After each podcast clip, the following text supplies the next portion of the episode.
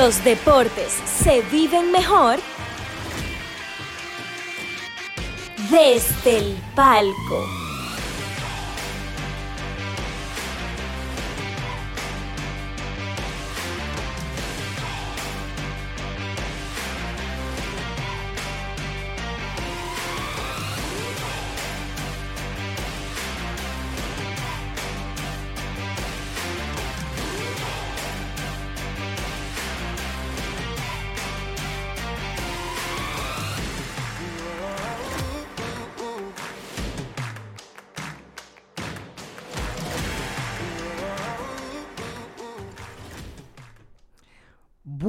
Buenas tardes, buenas noches para todos nuestros oyentes aquí desde el palco. Mi nombre es Gabriel Olivares, en conjunto con mi gran amigo Víctor Ferrán.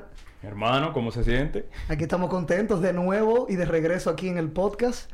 Y tenemos algunos invitados de lujo aquí tenemos. Sí, hoy tenemos dos invitados muy especiales. Hay que resaltar que hoy aquí se va a hablar de fútbol. Hoy estamos cargados de fútbol, muchas noticias, mucho que analizar, mucho que hablar. Y para eso vamos a tener dos invitados muy especiales. Ellos son Gastón.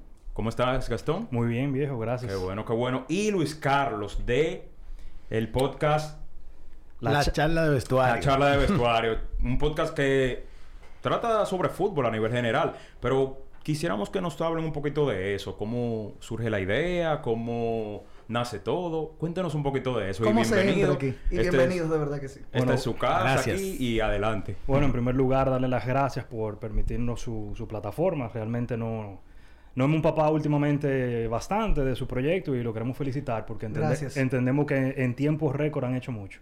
Y nada, el podcast de nosotros nace, pues nosotros tenemos, o sea, nosotros somos una peña de pana que tenemos como 8 o 9 años viendo, viendo fútbol. Quizá un poco más. Quizá un poco No más. revele la edad, no revele la edad. O sea, reuniéndonos con regularidad a ver partidos de fútbol y siempre después de los juegos, con los tragos de por medio y no sé qué, nosotros nos quedábamos ahí debatiendo. Imagínate, Luis Carlos del Real Madrid, yo del Barcelona. o sea, Rivales eso, eternos. eso es chipa con chipa. Y siempre después de los juegos nos quedábamos debatiendo y después nosotros dijimos, coño, pero si nosotros eh, realmente llevamos esto a una plataforma digital, yo creo que pudiéramos sacarle provecho y ver qué sale de ahí. Y, y nada, o sea, así nació. Qué bueno, qué bueno. Y Luis Carlos, dime, cuéntame. No, básicamente eso que... eh, es, eso que dice Neto, eh, nosotros ya, ya hacíamos el podcast pero fuera del aire. Exacto, es, sí. es básicamente, es básicamente por ahí donde, por donde anda la cosa. Y eso que dice Neto es, es muy cierto, que en, en este país lamentablemente, eh, igual está mejorando mucho, pero lamentablemente el fútbol no es muy popular. Y desde que tú encuentras un grupito que, que se aferra pero a, a otro nivel, o sea, es un nivel de fanatismo eh, muy grande, llega un punto donde realmente es- esa gente tú la conviertes a ver inclusive más de lo que tus amigos Claro. habituales, porque siempre hay algo de interés en la semana en el fútbol. Y cuando el fútbol supuestamente está de vacaciones, eso es mentira. Siempre en verano que hay una Copa del Mundo, que hay una Eurocopa, que tal fulanito. Entonces al final del día digamos que esto es algo de- del año completo. Eh, a diferencia de otros deportes, por ejemplo, la misma pelota en Grandes Ligas son seis meses, pero el fútbol se juega básicamente todos los meses del año, eh, prácticamente. Claro que sí, así mismo como tú dices, el fútbol no para porque, por ejemplo, las temporadas en Europa finalizan ahora en mayo, sin embargo, por ahí viene el Mundial el próximo año, bueno, este año ya de hecho, y también el año pasado tuvimos la Copa América, siempre hay como un torneo, siempre hay movimiento, Sí. especialmente aquí en la que ahora está la Liga Dominicana, que ha venido con mucho crecimiento. Gracias a Realmente, Dios, gracias sí, a Dios. Gracias a Dios, porque esa liga, recuerdo que no tiene ni siete años aquí. Es decir, empezó los otros días y el crecimiento que ha tenido ha sido sencillamente increíble. Yo no sé si ustedes han tenido la oportunidad de Yo asistir asi- yo a, asistí a a algún partido. Yo Sí. sí. La verdad que la experiencia, o sea, para el que le gusta el fútbol es chula. To- Exacto. todavía yo no encuentro que hemos llegado al punto de al que no le gusta el fútbol, tú lo lleves a ese estadio y tú no lo enganchas. Eh, esa es mi forma de verlo, ¿verdad? Claro, claro. Eh, tú todavía no lo enganchas porque al final del día, ¿qué, qué es lo que engancha a un fanático? Cuando tú llegas, por ejemplo, al, al estadio Quiqueya aquí a ver pelota, mira, eh, te lo digo porque mi mujer no le gusta ninguno de los deportes y cada vez que yo voy al play, ella me dice, llévame. Pero es por la experiencia, no Por por, el el juego de pelota. exacto. Exacto. Entonces, todavía el fútbol aquí, en, en la liga de fútbol profesional, no ha llegado a ese nivel, donde la gente quiera ir nada más por el coro. Y al final del día se te pega tu equipo favorito, tú compras una gorra aquí, Un y eso, es lo abrigo, que, lo eso es lo que empieza a enganchar al fanático. Eh, pero yo creo que vamos a llegar ahí, porque al final del día... Es eh, una liga que está en, pam- en pamper, como se dice, en Exacto, pañales. Se están, Claro. se están dando los pasos, por lo menos, que eso es lo No, importante. y que los... Y para mí te lo digo, que tenemos en común, Víctor lo conoce también, un amigo que trabaja con un equipo de aquí.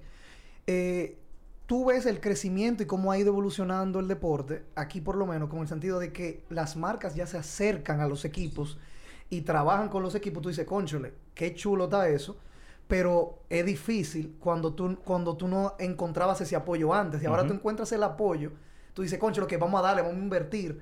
Pero es como dice Luis, el problema es que todavía no está ese, ese, ese hook, como dicen, ese ganchito para Ujú. enganchar a la gente que son, no son fanáticos de verdad del deporte. No, y mira, al- un dato importante ahí con, con el fútbol aquí en República Dominicana. Eh, sin revelar la edad, eh, co- como, dice, como dice Gabriel, sin revelar la edad, yo te puedo asegurar que la experiencia que yo tuve en el colegio y que todos nosotros tuvimos en el colegio, tuvo algo ya que ver con fútbol. Hoy en día es muy, muy diferente. Antes tú veías de verdad era mucho, mucho basquetbol. A veces tú podías jugar que una pelota con un- una pelota de tenis que tú llevabas en la mochila y eso. Pero tuvo un colegio hoy y es impresionante. Los niños están jugando fútbol, eh. Todos, Nada más. Sí, sí. todos. Nada más es fútbol. Por y los eso- equipos grandes, el Barça y el Madrid, tienen sus escuelas aquí. Sí. Y eso, eso, eso motiva mucho a los padres. Yo tengo un amigo que tiene a su hijo, aunque le duela, porque él no es fanático del, del Madrid ni del Barça, él lo tiene en una del Madrid, creo. Porque él es fanático del Barot Dortmund. Dortmund, así que se pronuncia. Borussia, Borussia Dortmund. Borussia Dortmund. Borussia De- Dortmund, de exacto, Alemania. perdón. El alemán, el equipo alemán. Y, y él le duele tenerlo ahí, pues le dice, bueno, no hay más equipo aquí, pero viejo, él está entrenando con gente de calidad, viejo, que, lo- que tú no sabes quién se pegue ahí. No, y un método, y un método que está probado que funciona. Exacto. Bueno, y te, te hago una breve anécdota. Nosotros tenemos un pana que es parte de la peña de nosotros, que su familia son españoles. Ok. Entonces, pero son, fa- son madridistas hasta la tambora. Ah, Allá son locos con Y eso. entonces él agarró y puso al hijo de él en la escuela del Barcelona. Y ahí ya tú sabes, se armó un lío grandísimo. En la familia. Porque él, Sí, sí, sí. el papá de él tiene desde que el niño tiene seis meses trayéndole vaina de, del Madrid cada vez que va a Pepaña y eso, y ya tú sabes. Sí, y Traicionaste la definitivamente... sangre. Muchacho. Eh, definitivamente el fútbol va en crecimiento aquí, porque por ejemplo ya grandes equipos como el Barcelona y el Madrid tienen sus escuelas aquí de formación. Exacto. Y eso es muy importante porque de ahí mismo va surgiendo el talento que se exporta a las categorías inferiores del Madrid y del Barcelona respectivamente, porque recordemos que esos jugadores cuando salen de aquí no llegan al primer equipo inmediatamente, sino que pasan por categorías inferiores, ya sea el Real Madrid B, el Barcelona B, y ya después de ahí, dependiendo de su desempeño, pues pasan al equipo principal. Y entonces cambiando el tema, vamos a hablar un poco de la UEFA Champions League, porque tenemos... Ese plato fuerte. Sí, sí, sí. Tenemos partidos muy interesantes. Re- recordemos que se celebró el sorteo en Nyon, en Suiza, donde hubo polémica. Hubo bastante polémica ahí porque hubo como un problema con, con los emparejamientos, eh, las bolas, y se tuvo que repetir el sorteo nuevamente. No sé, ustedes tuvieron la oportunidad de, de ver ese sorteo porque... O de hubo- seguirlo. Hubo, muchísimas críticas. Entonces, tuvieron la oportunidad de verlo. ¿Cuáles fueron sus impresiones en general sobre ese sorteo? Luica. Bueno, mira, eh, o- o- obviamente que sí, porque en la mañana, eh, cuando uno está dándole seguimiento, tú sabes que en el celular eh, esto es 24-7, Sí. uno ve que el primer emparejamiento, veo que le toca fácil al Madrid, yo se lo mando al grupo de estos muchachos, tú sabes, diciendo de que, no, no, yo relajando siempre, ahí está el Madrid, que le tocó bailar con la más fea, pero no se preocupen, que con humildad nosotros le entramos a esa eliminatoria, como a la media hora que le tocó que el Paris Saint Germain, yo, ¿cómo? Y, y no era el otro, espérate, ¿qué fue lo que pasó aquí? Entonces, al final, señores, esa es la primera vez que ha ocurrido en la historia. Eh, Exacto, eso- eso fue lo que más me sorprendió Que realmente el sorteo se, se dañó. Fue una equivocación humana, básicamente, que alguien metió la bola que acababa de sacar en otro, en, en otro bombo y nada más por las dudas y la transparencia. Ellos decidieron eso está muy bien. empezar de Estuvo cero. muy bien, pero como digo, fue primera vez que pasa eso en la historia y tú se queda como que, wow, acabo de ver algo histórico, ¿tú me entiendes? Claro. Claro, Qué y, y ahí hubo un emparejamiento muy interesante que tú mencionas, que es el Real Madrid-PSG. Entonces, sus, eh, sus impresiones de esa eliminatoria, porque, bueno, se habla mucho de, que, de la presencia de Messi en el Bernabéu, del regreso, de- del posible regreso de Sergio Ramos, que está en duda, porque recientemente se lesionó, lamentablemente, y, y otra vez, lo digo porque hay que recordar que Ramos estuvo fuera por varios meses y recién se reintegró a la acción, pero lamentablemente se volvió a lesionar. Realmente la situación de Ramos en el PSG ha sido un poquito lamentable porque no, no ha podido Desarrollarse. desarrollar todos los partidos que quisiera por motivos de lesión. Pero ese partido va a estar muy interesante y quisiera que ustedes me dieran sus jugadores claves para esa eliminatoria del Real Madrid contra el PSG. Sí. Bueno, como tú muy bien dices, o sea, el PSG prácticamente se juega la temporada eh, en esa eliminatoria, a sabiendas de que ya la liga, la liga francesa ellos la tienen prácticamente en un bolsillo y realmente el equipo que ellos prepararon es un equipo para la Champions. Para la Champions, exactamente. Precisamente, o sea, ellos pusieron este año, como dicen los argentinos, toda la carne en el asador. Eh, una pena que lo de Sergio Ramos, como tú muy bien dices, o sea, él se lesionó recientemente, duró un tiempo lesionado, luego que empieza a coger ritmo de competición con el PSG, incluso mete un gol, eh, viene y vuelve y se lesiona de, de la pantorrilla derecha. Y es muy improbable que pueda llegar a esa eliminatoria. Eh, también preocupa la figura de Neymar, que Neymar es otro que ya por fin está empezando a entrenar con el PSG en el día de hoy. Tenía dos meses lesionado eh, del tobillo, que prácticamente desde que Neymar llegó al PSG, que se fue del Barcelona, esos fantasmas siempre le han perseguido, eh, de que no ha tenido esa continuidad. No, y ese impacto, como que se note como que él sea el, como el jefe o el, el líder de un equipo en ese sentido. Exactamente, y bueno, ya está el tema de Messi, que todavía no ha terminado de, de cuajar. Y en ese sentido, o sea, todavía llegan co- con muchas dudas el PSG esa eliminatoria. No, y, y agregando, agregando esa, yo entiendo que esa es la eliminatoria realmente que eh, es la eliminatoria más llamativa de todos los octavos de, De, final. todo el Sí. octavo de final, ok. Definitivamente es la más llamativa. Eh, las cosas clave ahí van a pasar, obviamente, que la salud realmente de, de un Karim Benzema, que en el Madrid tiene... No, es el jefe ahora mismo. Él es el jefe co- de- Correcto. Es, es el jugador clave ahora mismo del Real Madrid. Habría que ver cómo va a llegar ese partido. Porque él va a llegar. Aunque sea con un, un yeso, él llega y juega. Lo que hay que ver cómo llega. Pero ¿En en? Exacto, en el PSG sí, lo de Sergio Ramos lo podemos debatir, pero para ser honesto, Sergio Ramos ha jugado dos o tres partidos con el PSG. Sergio Ramos no debe ser el factor por el cual esa eliminatoria se va a decantar, porque ellos no han contado con Sergio Ramos prácticamente.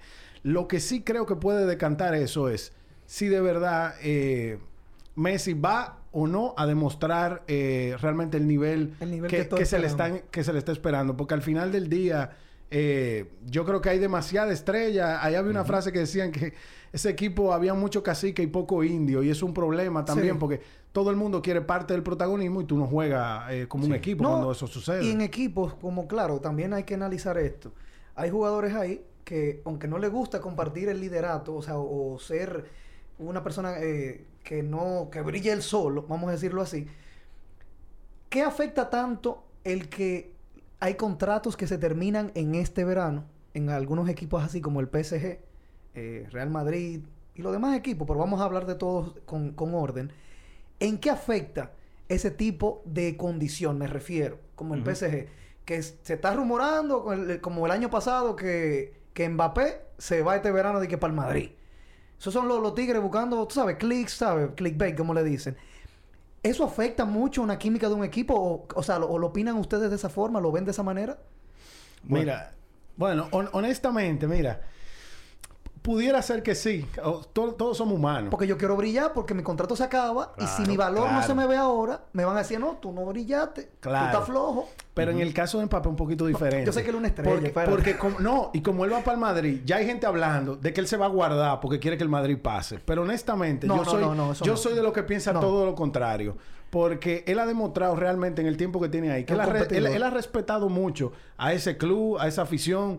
Y hay que dejarse de cosas. Sí. Ese club te hizo millonario, viejo. Entonces tú, tienes, tú tienes que tener cierto respeto por alguien que te ayudó a, a conseguir un salto en tu carrera y en tu vida. No, en su vida. Que- exacto, en su vida. Su que- nieto no, va- no, van a, no van a tener problemas. viejo. Exactamente. Entonces, yo creo que siempre va motivado para demostrarle a todo el mundo que no hay duda alguna. Ah, no, eso sí. De que, de que él se Eso va sí. inclusive siendo mejor que... Sí. Eso sí, yo lo que me refería era si tú crees que eso afecte la química de los líderes de los equipos. El, el sentido de que, ah, no, yo, este mi último, mi contrato ya se acaba, yo tengo que meter mano y no voy a querer que tú brilles. ¿Tú crees que eso afecte ahí? Yo, yo creo que no. Y, y Mbappé sigue siendo un ejemplo. Al principio de temporada todo el mundo pensaba, y más luego de los rumores. Nosotros hablamos aquí de Ah, eso mismo. Porque más luego de los rumores, todo el mundo lo que pensaba era que Mbappé lo iban a marginar, yo no sé Le qué. iban a sacar- Sí. a. Al revés, Sergio Ramos el primero que abrazó fue a él, subiendo fotos que ojalá juguemos muchos años juntos. Todo el mundo lo que quiere es arroparlo para convencerlo de que se quede. Claro. Sí, básicamente. Y, y el propio Mbappé ha reconocido en múltiples ocasiones que mientras él esté ahí en el PSG, él va a dar lo mejor de sí.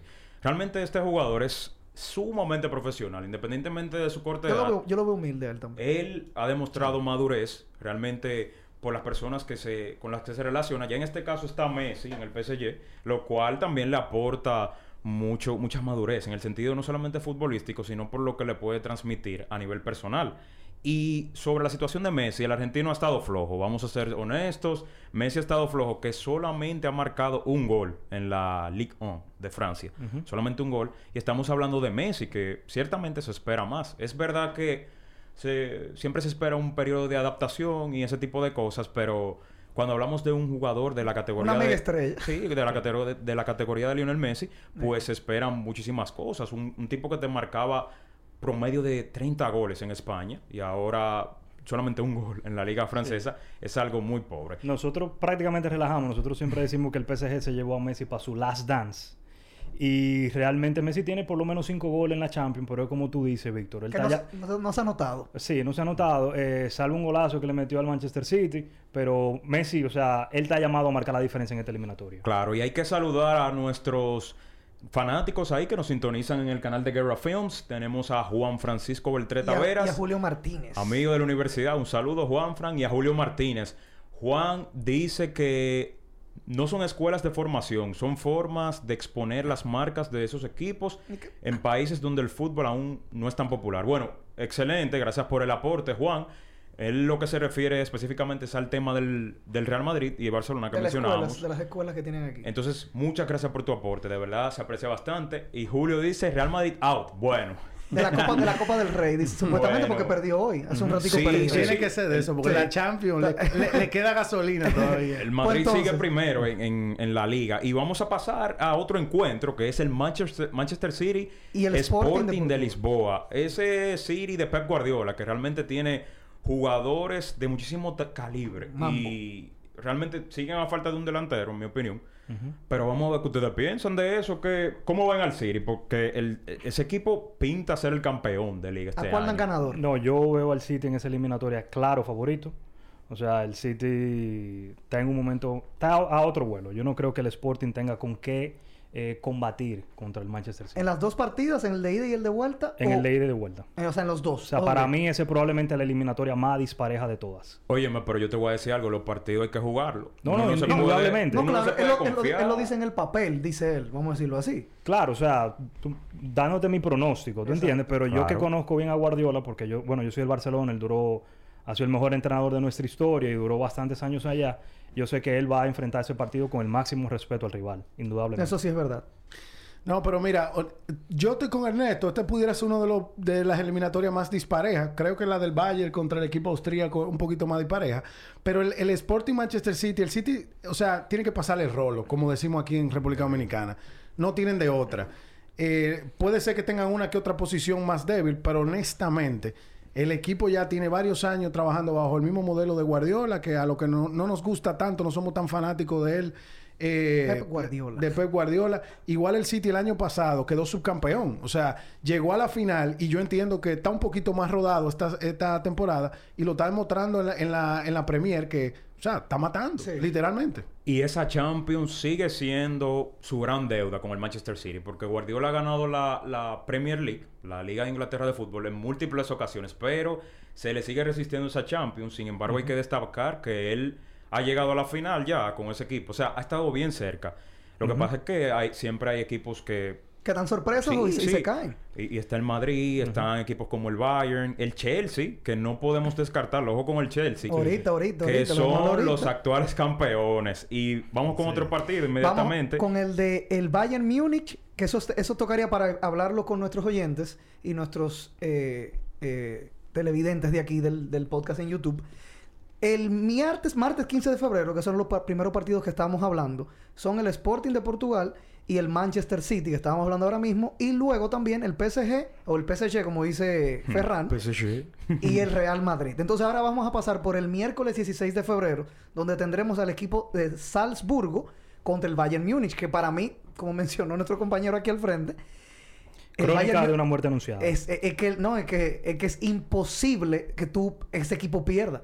Ese equipo está hecho como que para. No, que como el que, Ba- imposible, viejo. Que el Bayern Es- Múnich pierda. Ey, Claro, ese equipo del Salzburgo despliega un fútbol increíble. Los que siguen la liga alemana saben que... No, pero ese es austríaco. Bueno, exacto, gracias por la corrección. Ese equipo realmente practica un fútbol muy bueno, que grandes equipos de Europa le han Copiado. vamos a decir, copiado el modelo por el buen fútbol que despliegan. Un, un fútbol así tipo Barcelona, con el tiki-taka. Bueno, ya no tanto, porque Tiki-taka. obviamente... Sí, sí, así que se No, llama no, no, no sé, tiki-taka. sé. Sí, y hay que recordarle a nuestros oyentes que esos partidos se van a disputar el 15 y 16 de febrero respectivamente. Exacto. Un día después del día de San Valentín. No, a mí me preguntó mi mujer que... Que, ¿Qué tú que- a íbamos a hacer el 14 de febrero. Y le dije yo, oh, la previa de la Champions. Es el día antes. Después fue que caí en cuenta que era 14 de febrero realmente. Tú no, tú no estabas de que espérate, que me van a caquear. No, pero mira, honestamente, eh, tienes razón ahí, el modelo de la crónica. O sea, para, para, para tú llegar realmente a octavo de final. No, tú tienes que ser un equipo duro. Algo bueno tú hiciste. Sí. Pero no caigamos en, en la trampa. Ellos le tocó un grupo súper débil. Ese, ese grupo fue el Lille, que fue el pasado campeón de Francia, pero que realmente el Lille ahora mismo está casi media tabla en Francia. O sea, es dos historias diferentes, la del año pasado y esta. Ok. Le tocó el Sevilla y le tocó el Wolfsburgo. O sea, probablemente fue uno de los grupos más débiles. No le quito su mérito Claro. de haber clasificado, pero no deja de ser que están ahí y casi que se le puede llamar la cenicienta de los octavos de final de este año, prácticamente. Ok. Y va con un Bayern que...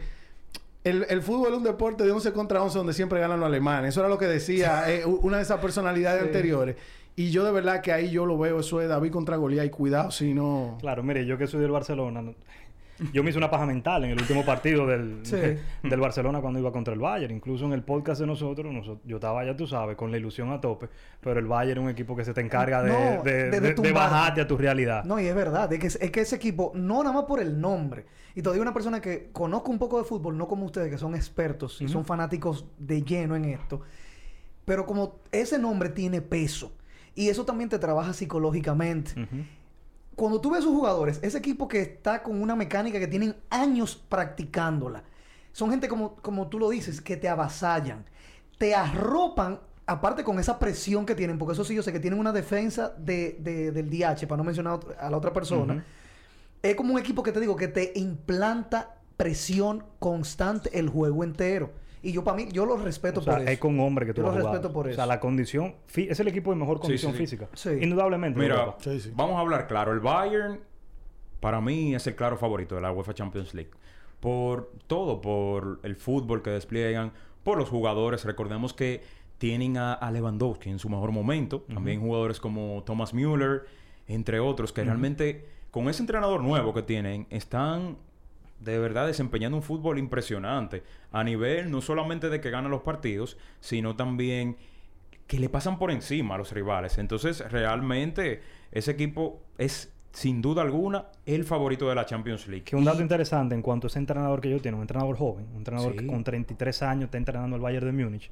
Eso te hace preguntarte a ti qué tú has hecho con tu vida. y, y el pana realmente, el Bayern tiró la, la casa por la ventana por ese entrenador, porque al Bayern se le va un entrenador que gana el sextete con ellos. Eso son ya palabras mayores, solamente dos equipos en la historia del fútbol de clubes de, de Europa han hecho eso. Eso es prácticamente jugar todo lo que tú jue- ganar todo lo que tú juegas.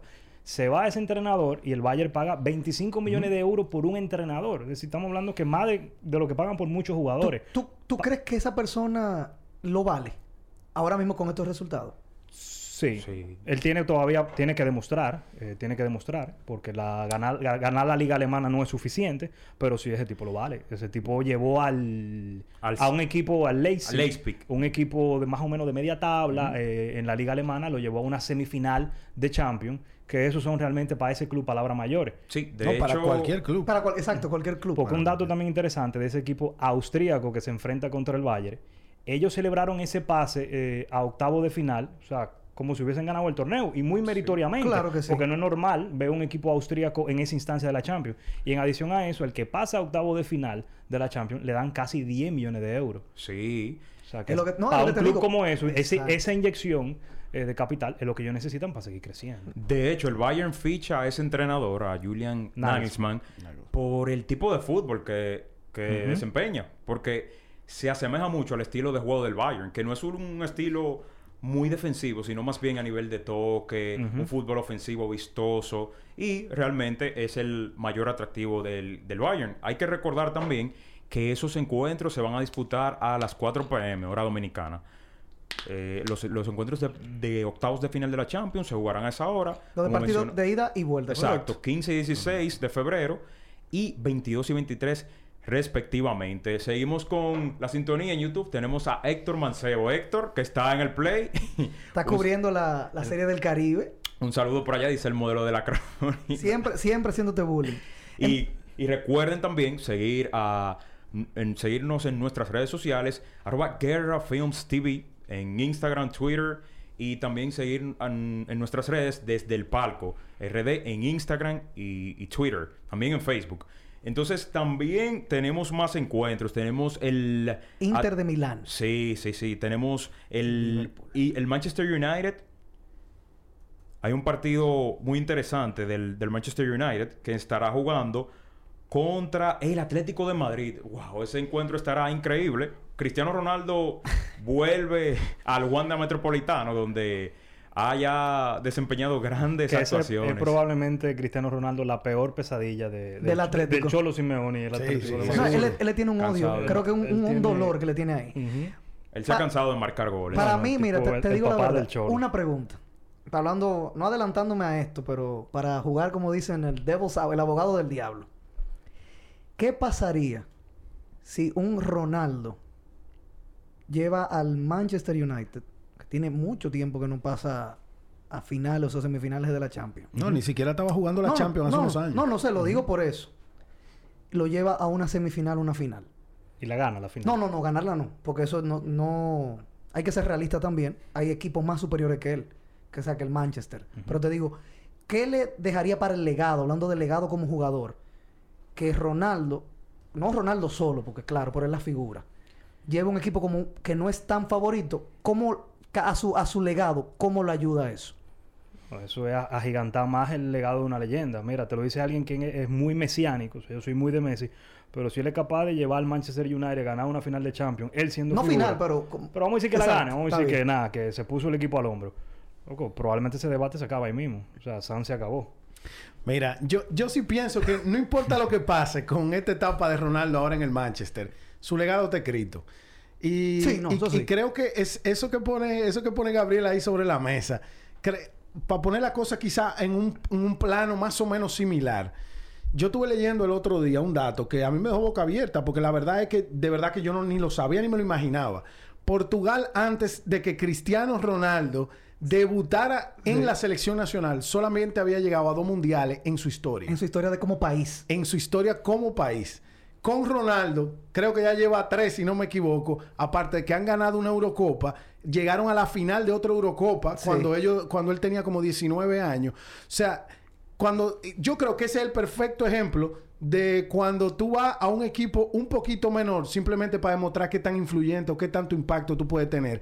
Y Ronaldo en un equipo de 11, en, en- de verdad que es muy complicado tú tener un impacto individual, pero Portugal es el ejemplo perfecto de que ese legado de Ronaldo está escrito ya. Esto en el Manchester United, esto es simplemente, eh, digamos que para terminar la película de Disney con un final feliz. Cristiano, destacar que en su etapa en el Real Madrid marcó más de 400 goles y además es el máximo anotador de goles en la historia de selecciones de fútbol. Es decir, No, como bien ustedes mencionan, ese legado está escrito ya y no hay nada que... Para mí, y me, y, y me gustó, Víctor, lo que dijo nuestro compañero aquí.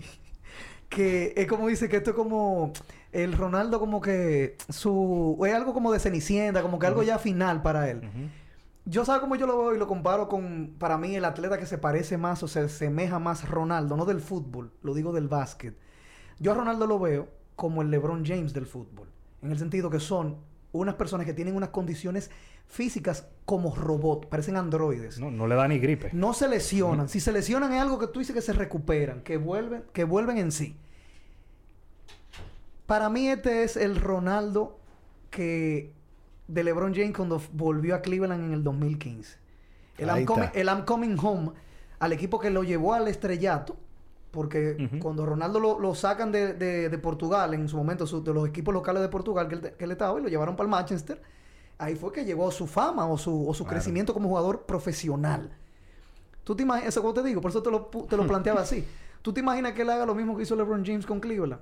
Que lo llevó a un título. O sea, un título, porque Claro. tú sabes, o sea, un título así yo digo, viejo, te puede, te puede catapultar a un nivel que tú dices, viejo, a ti no te pueden discutir nada más, no te pueden reclamar nada.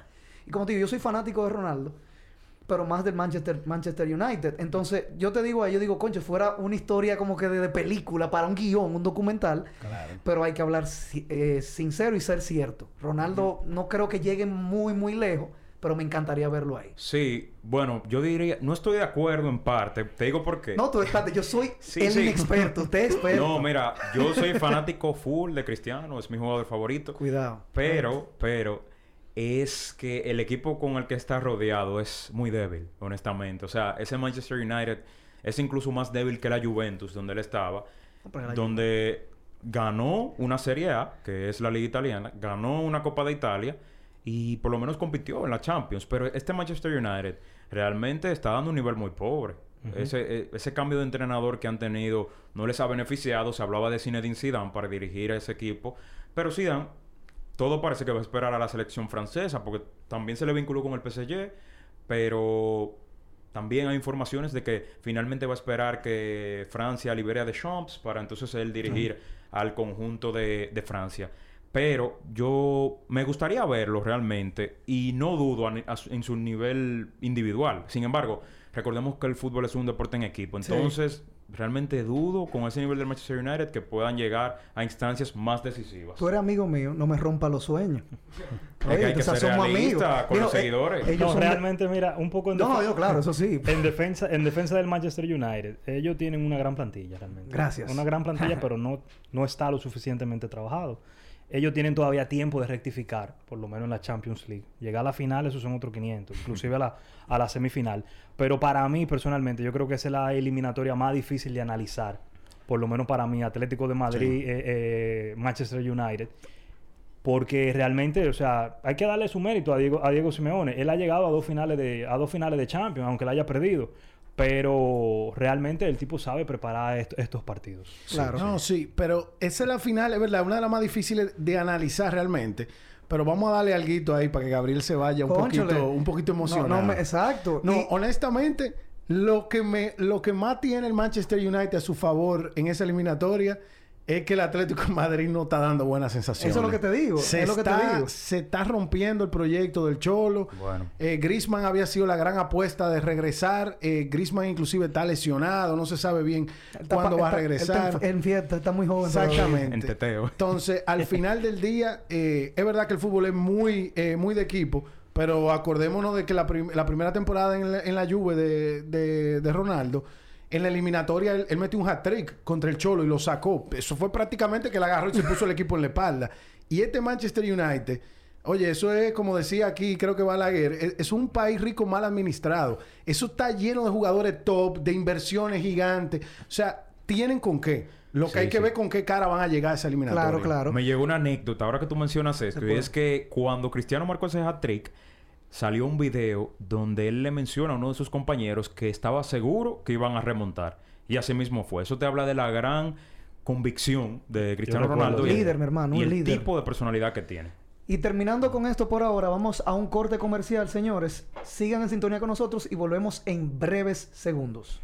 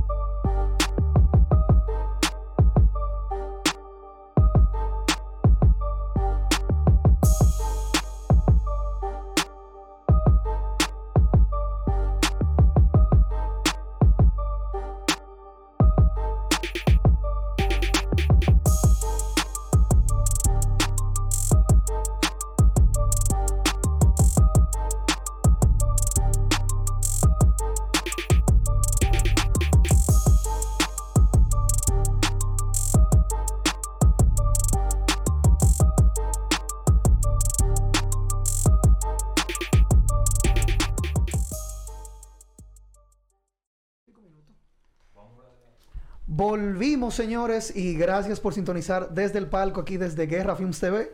Gabriel Olivares, Víctor Ferrán y nuestros invitados de lujo. Gracias por eso. Ah, no, que siempre son de Gracias lujo. Aquí no traemos gente que no sean de lujo. De la charla de vestuario, recuerden seguirlos en sus En redes sus redes. sociales, Y- arroba la charla de vestuario podcast. Y lo vamos a tener todo en la descripción aquí de este mismo video. Para luego, cuando lo puedan volver a ver, repetir, se lo pasan a sus amigos, a sus novias, a sus abuelos que les guste el fútbol, en las peñas que tengan en muchísimos lugares. Claro. Aquí estamos y seguiremos. Vamos a seguir. Y agradecemos, como siempre, el apoyo que recibimos ahí en YouTube. Tenemos a Julio Martínez también, un saludo para Julio, que dice: Activo, Manchester Julio. United llega a unas semis, jamás Despierta. Solo fue un sueño. Burlándose- un amigo burlando, un amigo burlándose aquí. Señores, Y, y después de ese análisis, ¿verdad? La fase de grupos tan bueno, con estos expertos en la materia, Sí. Vamos a pasar a la mayor decepción en la fase de grupos, porque hubo, hubo, fue una fase de grupos emocionante, pero hubo Para una... ti que eres madridista, claro. No, no, no. O sea, hubo una decepción muy grande. O varias. Guau, mi El tema favorito Guau. lo trajeron a la mesa. Ay, ay, ay, perdón, ay, ay. perdón, señores, miren. Ey, esto ma- yo, yo no soy del Madrid así en sí, lo, lo seguía por Ronaldo al final. Yo soy del Manchester. Pero estos de Madrid son malos contigo, ya porque, Uf, oye, Ferran, tú eres el invitado de los invitados y ya Ferran te está atacando. es increíble que, oye, él te miró así, las decepciones. Entonces, ¿cuál... Yendo al punto directamente, ¿cuál... Ey, sin ánimos de ofender, ¿cuál fue la mayor decepción de la fase de grupos? ¿Y por No. qué? Bue- bueno, no. que fue el Sevilla que se cayó. No, loco, indu- indudablemente mi equipo pasó con ficha de mala manera. El Barcelona. El Barcelona. eh, ¿Qué fue lo que le pasó? O sea, tú que lo, que lo conoces de arriba abajo más que cualquiera de nosotros aquí. ¿Qué tú viste que falló con el equipo? ¿Y por qué no se llegó al resultado que los fanáticos esperaban? bueno, a- a- aquí yo y Luis Carlos vamos a entrar en, la- en el mismo, en el eterno debate que siempre tenemos todos los días. Pero a mi entender, o sea, el, el problema del Barcelona es un problema eh, que viene desde hace muchos años, donde las cosas no se han hecho bien en ese club, siempre envuelto en una, en una crisis económica, en una crisis deportiva. Incluso a la anterior directiva eh, la van a llevar a los tribunales.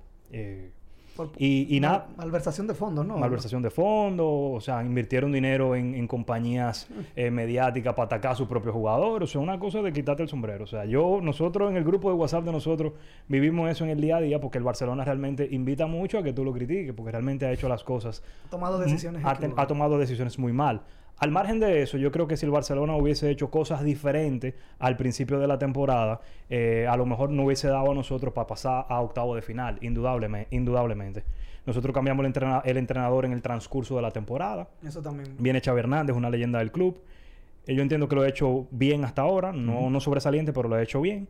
Pero nada, son, son, fueron, son decisiones que se debieron de tomar a principio de temporada para evitar lo que está pasando ahora. Sí, como tú bien dices, ese cambio de entrenador a, medi- a mediados de temporada le afectó. Porque si, por ejemplo, yo considero que si Xavi, entrenador actual del Barça, hubiera llegado a principios de temporada, le hubiera dado tiempo para explicar mejor su táctica de juego, Ujú. eh, la idea que quiere emplear a los jugadores, y quizá el resultado hubiera sido otro. Y estuviéramos hablando posiblemente de que el Barcelona estuviera en la próxima ronda. Sin embargo, sin duda alguna, tomar ese ritmo, el hecho de él transmitir esa idea y que los jugadores la caten es un poquito difícil cuando llega a mediados de temporada. Entonces, Luis Carlos, para ti, ¿cuál fue la mayor decepción? Y no se vale el Barcelona. Ey, pero mira. No pero- se eh, vale el Barcelona. Claro, pero- porque que vamos... Pero Luis, Dale. Luis Carlos Claro. está con una sonrisa. Mira, tú le mencionaste. Que Carlos, ese, ese es su tema favorito. póngame la cámara a mí. O sea, tú se la estás pichando mamita ahí. No, no. Yo mira. soy, yo soy Luis Carlos. Yo O sea, soy Luis mira, Carlos. eso es medio a medio con un bate de aluminio y tú le estás pichando una Ernesto, pelota de tenis. Ernesto, hazme la pregunta como si yo fuera Luis Carlos. Licola, ¿cuál es la Él, decepción? él se emocionó, sí. Este es Luis Carlos. Este es Luis Carlos ahora mismo, señores. Luis Carlos, ¿cuál ha sido para ti la decepción más grande de esta fase de?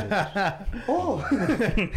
Oye, te mira. iluminaste. No, mira, un niño en Navidad. Me, me quitaron la del Barcelona. Si yo no puedo decir el Barcelona, yo sí tengo una clara. Que para Ok. mí yo duré, oye, yo duré hasta varios episodios alabando eso. Para mí el Borussia Dortmund tenía, para mí llegaba lejos en la Champions. Y para mí es una Un decepción, poderoso. obvi- obviamente que por primero el grupo era asequible, eso era lo primero. Y lo segundo realmente creo, obviamente influyó de sobremanera que Haaland se le lesionó y duró tres partidos fuera y los tres partidos contaron por una derrota.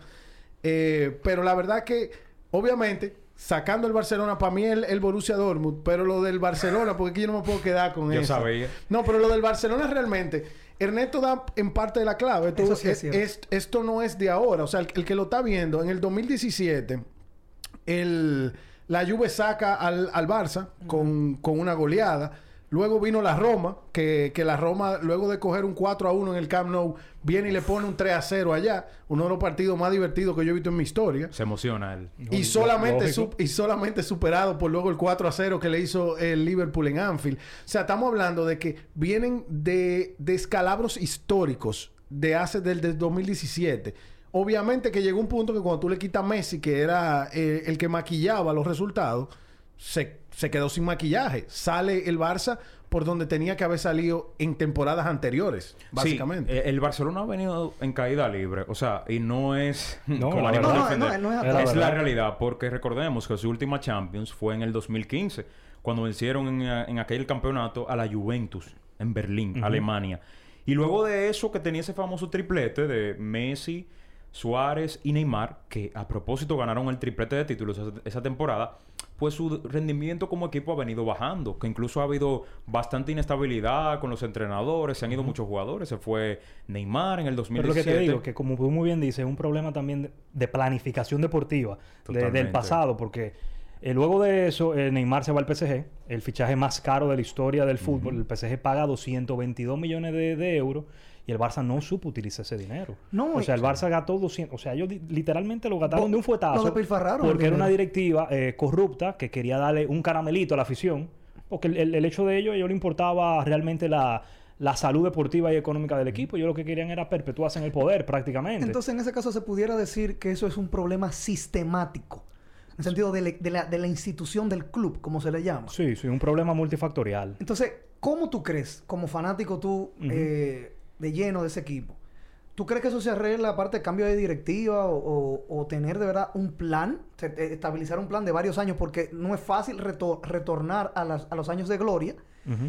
en, en el fútbol y más con los cambios, los contratos que a veces... Yo no, yo no sé cómo se hacen los contratos en No, y fútbol. que el rival se prepara también. Exacto, o sea, los rivales nunca te van a dar eh, una, una temporada de tregua. Ah, no, te- brecha.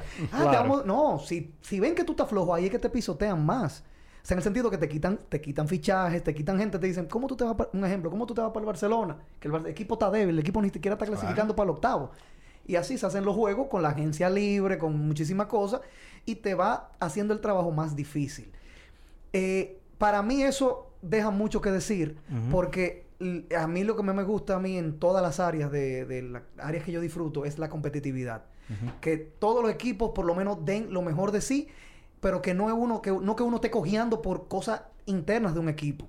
Que el equipo pierda porque perdió en el campo, porque tenía las piezas correctas y todo, no que diga que se quedó porque tiene problemas del 2015, 2016, porque eso para mí está flojo, malo, y ojalá que lo arreglen eso, de verdad que sí. El Barcelona por lo menos eh, llegó... Es que el Barcelona hay que... Es el problema del Barcelona. El Barcelona hay que verlo como un gobierno. Porque Exactamente. cada seis años llega una directiva diferente. Que eso no pasa con el Real Madrid. En el Real Madrid el presidente es Florentino Pérez. O sea, tú tienes que cumplir una serie de requisitos si tú quieres un ese hombre de, de ahí que son bastante difíciles.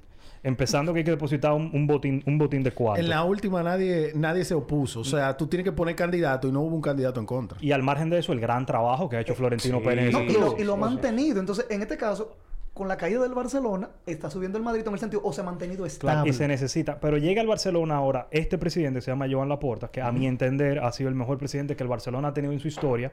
Pero, como Luis Carlos me ha dicho muchas veces, eso tampoco es una garantía de que él lo vaya a hacer bien ahora. Exacto. No comenzó con el mejor pie porque dentro de él, él no quería que Ronald Koeman siguiera en el cargo del Barcelona. Y él tuvo que tomar esa decisión difícil. Luego la tuvo que tomar a mitad de temporada, que eso prácticamente no costó la temporada, porque el Barcelona no tiene chance de ganar la liga. El Barcelona mm, evidentemente no está en Champions ya. Y a lo único que se aferra es la Europa League, que a nosotros eso no nos sabe a nada. Hay que enfrentarlo, evidentemente, con toda la ética deportiva, pero bueno, es lo que hay. No, y hay que darle tiempo al, a Joan Laporta en desempeñar su labor, porque recordemos que antes de él tomar el cargo, el Barça venía haciendo un desastre. Sí, fue a una papa caliente que le dejaron. Exacto, exacto. Entonces, realmente, bueno, vamos, vamos, sin ir más lejos, lo de Messi. Messi se va del Barça por los problemas económicos que deja la directiva anterior. Joan Laporta se ve forzado a, a venderlo, no porque él quiera, ni porque Messi se quiera ir, sino por los problemas económicos que tenía en la gestión anterior. Y seguimos en YouTube. Recuerden seguir nuestras redes, arroba Guerra Films TV en YouTube, Twitter y Facebook. Y seguirlos a ustedes también en, En la su charla de cuenta de vestuario. Instagram. Claro que de sí. Instagram, la Y- charla de No, vestuario, el canal de... a los muchachos. Claro, y y desde el palco, RD en Instagram, agradecemos siempre su cariño a todos nosotros. Dice Juan, el problema del Barça es administrativo Claro. y creer que las puede vivir sobre la, mar- la marcha. Entiendo que quiso decir. Bueno, Exacto. totalmente de acuerdo. O sea, me gustaría saber su opinión en ese, en No, ese mira, comentario. el, el- el problema administrativo del Barça es grande y obviamente que todo eso se refleja. Yo no sé si ustedes son seguidores de la NFL, pero en la Sí. NFL Sí. es muy importante el, el general manager. Y cuando Claro cambia sí. un entrenador, generalmente cambian el GM también. Y la gente dice, ¿pero y por qué?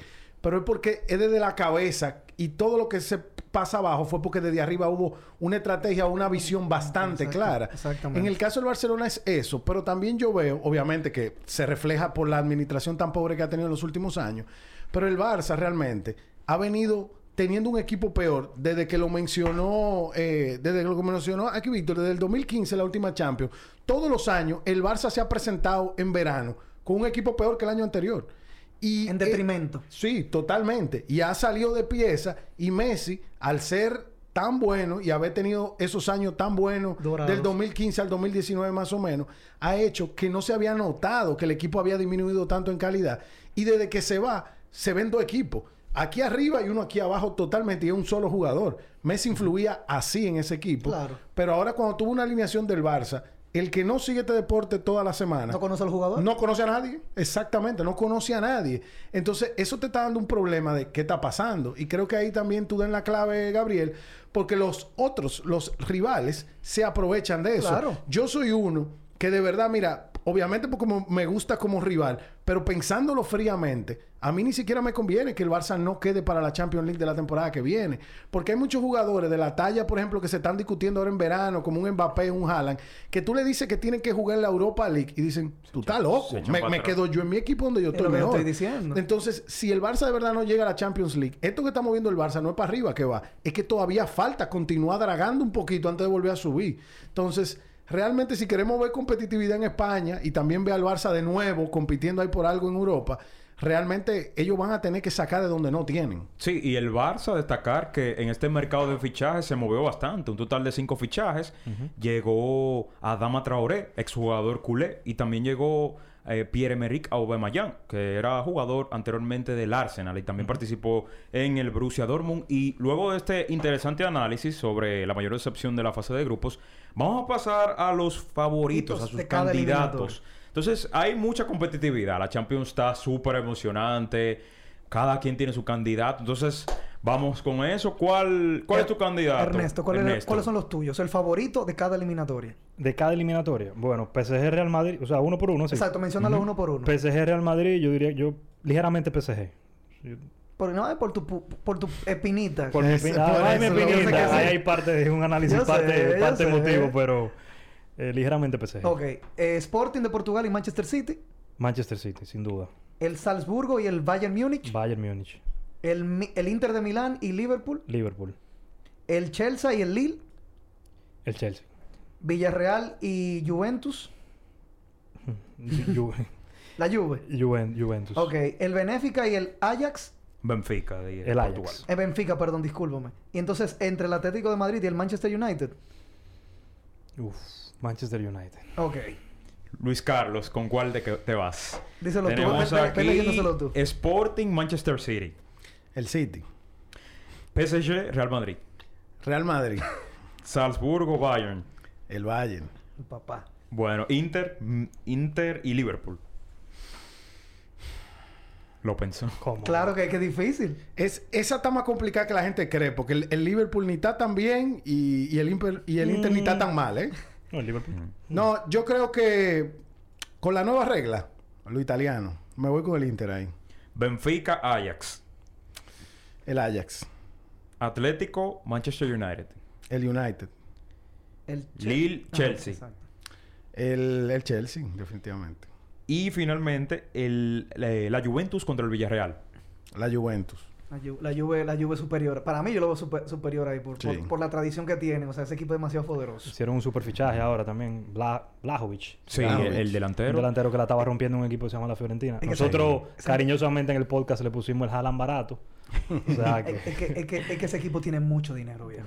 La Juventus No. tiene demasiado Sí, dinero. Pero, sí, pero sí. él dice barato, pero el muchachito Costó que tiene menos de 20 años costó 75 millones de euros el traspaso. Que por cierto, con esa llegada de ese jugador a la Juve, se hablaba de que Morata podría terminar en el Barça, pero finalmente no se dio. Recordar que Morata ya ha jugado, bueno, si hubiera si se hubiera concretado su fichaje por el Barça, hubiera sido de los pocos jugadores en jugar en los tres grandes de España, Barcelona, Real Madrid y Atlético de Madrid. Sí, pero finalmente no se dio. Nosotros lo relajamos mucho porque Morata cada vez que llega a un equipo, él dice que siempre fue su sueño jugar en ese equipo. Sí, Lleva sea, como no- siete sueños ya. Tiene como siete sueños. el Entonces, que sí, más sueña, ¿eh? El que más sueña. El que más sueña. Y esos, esos cortos siempre salen en las redes. Te- tiene totalmente la razón. Ujú. Porque siempre salen a la luz cada vez que Morata va A un equipo a nuevo. un equipo nuevo. Entonces, ¿qué podemos esperar ya eh, a nivel general para el resto del año futbolístico? No solamente de la Champions, porque recordemos que por ahí viene el Mundial. Bueno, ahora mismo que algo que nosotros, incluso nosotros en el podcast no habíamos tomado mucho en cuenta, ahora mismo se está jugando la Copa Africana, Ujú. para no dejar ese continente totalmente de lado. Y algo interesante se está dando en esa, en esa en esa- Competición. en esa competición, y es que en la final se está enfrentando Egipto contra, contra Senegal, y, ah, y en el lado de Egipto está Mohamed Salah, y en el lado de, de Senegal está Sadio Mané, que son los, de- do- los dos delanteros estrellas del Liverpool. Y, y algo interesante que se encuentren y se enfrenten en una final, ¿no?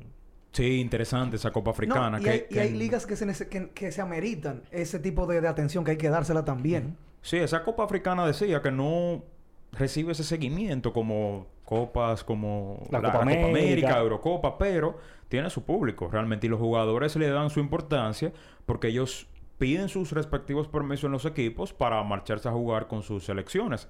Así que su importancia tiene. Entonces, Entonces, finalmente, también continuando con tu pregunta, eh, como siempre dice Luis Carlos, o sea, la- la- el fútbol comienza en febrero. Yo creo que estamos en, en el momento, uno de los momentos más bonitos de la temporada. O sea, tenemos la Champions. Aparte de eso, viene un, un mercado de, de verano sumamente interesante. Para mí, Mbappé tiene pie y medio en el Real Madrid. Eh, de- desgraciadamente, ese es otro problema más. Pudiera Bueno. ser Cristiano Ronaldo parte 2, pero nada, hay que ver cómo le marchamos a eso. Y el Mundial que se juega en diciembre, que Sí. se juega en una fecha Sí. atípica este año, que Sí. ya muchos equipos están calentando para eso. Una pregunta. Para cerrar con broche de oro esto. Yo sé que aquí hay muchos fanáticos, gente que no está viendo y no va a seguir viendo a repetir este episodio, que ha sido muy interesante de eh, gran información. ¿Cuál es para ustedes, si no di que favorito ni nada, o sea, cuál usted cree que va a ser el equipo que salga campeón este año de la Champions? O sea, que usted lo ven, no di que, vamos a decirlo claro, no por fanatismo ni nada. Tú dices, ese equipo yo le veo que tiene el potencial, claro, pueden pasar sorpresas, pueden pasar lesiones. Y son ida y vuelta ahora en los octavos. Pero ¿cuál tu, para ti, si tú principalmente, Ernesto, que tu equipo no está clasificado? No por mal, lo digo en el sentido que no tienes el fanatismo activo como los dos madrilistas aquí. ¿Cuál tú crees que será el equipo que pu- o este año ves una sorpresa? No, yo no la veo. Yo no veo una sorpresa. Yo veo que hay, para mi entender, hay tres equipos que están bailando muy pegados, que son Bayern de Múnich, Manchester City y Liverpool.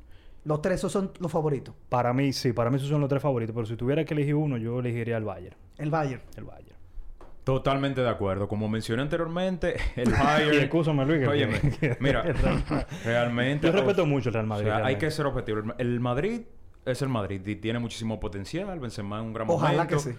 Jugadores eh, como Tony Kroos, que Luka Modric, Casemiro que marcan la diferencia, pero el Bayern de verdad te digo que es mi favorito por el fútbol fútbol que despliegan, por los porque los jugadores ya tienen esa química de juego, se conocen desde hace mucho, así que ese es mi candidato, pero no podemos destacar al Manchester City también de Pep Guardiola que viene pisando fuerte y ya tienes ya tiene experiencia en instancias finales, Claro así que que, ese sería mi otro favorito y el Madrid lo dejo de último.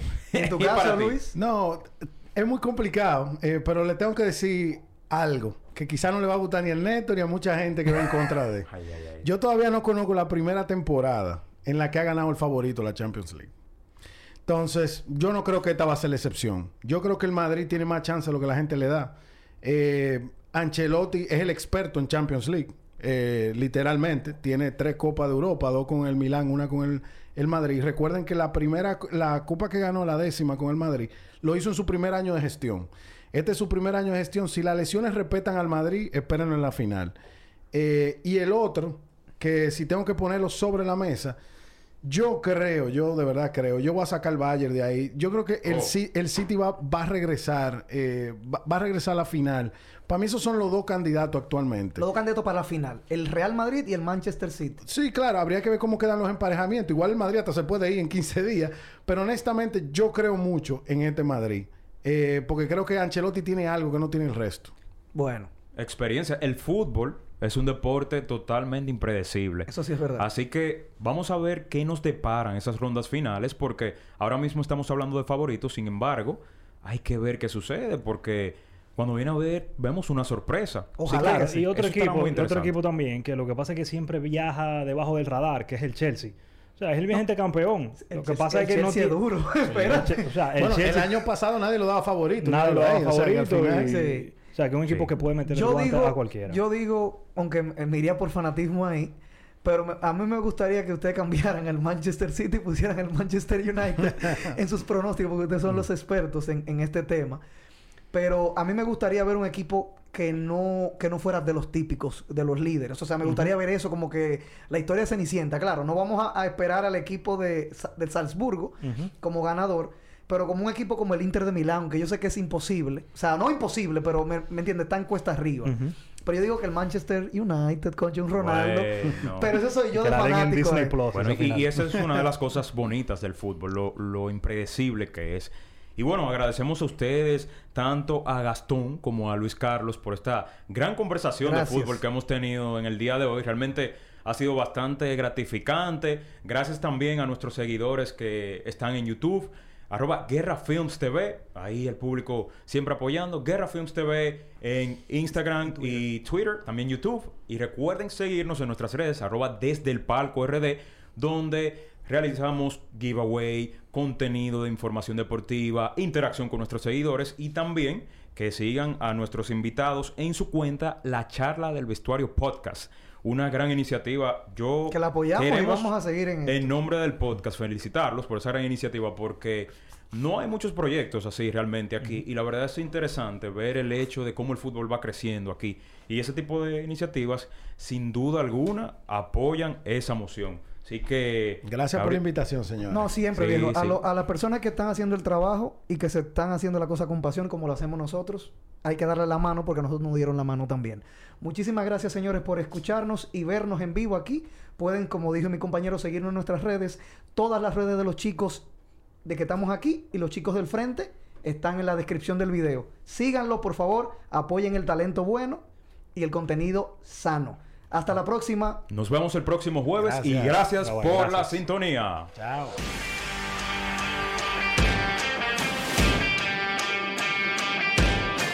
Los deportes se viven mejor